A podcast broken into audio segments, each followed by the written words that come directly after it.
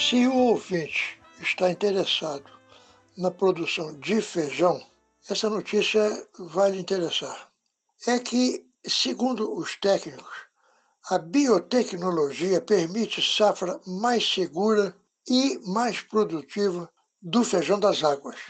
Para diminuir as ameaças do manejo do feijão das águas e maximizar a resistência das plantas às adversidades, o engenheiro agrônomo Guilherme Bavia aconselha a suplementação nutricional da lavoura usando principalmente compostos ricos em aminoácidos e em polissacarídeos.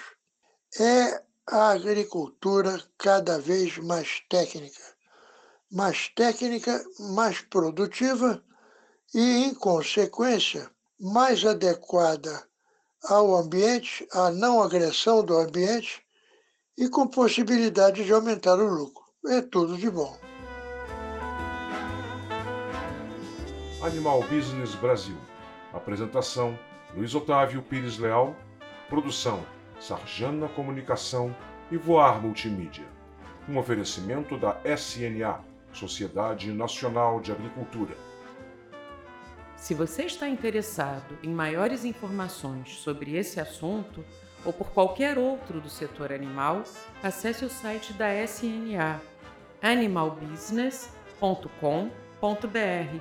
É tudo junto. Vou repetir: animalbusiness.com.br.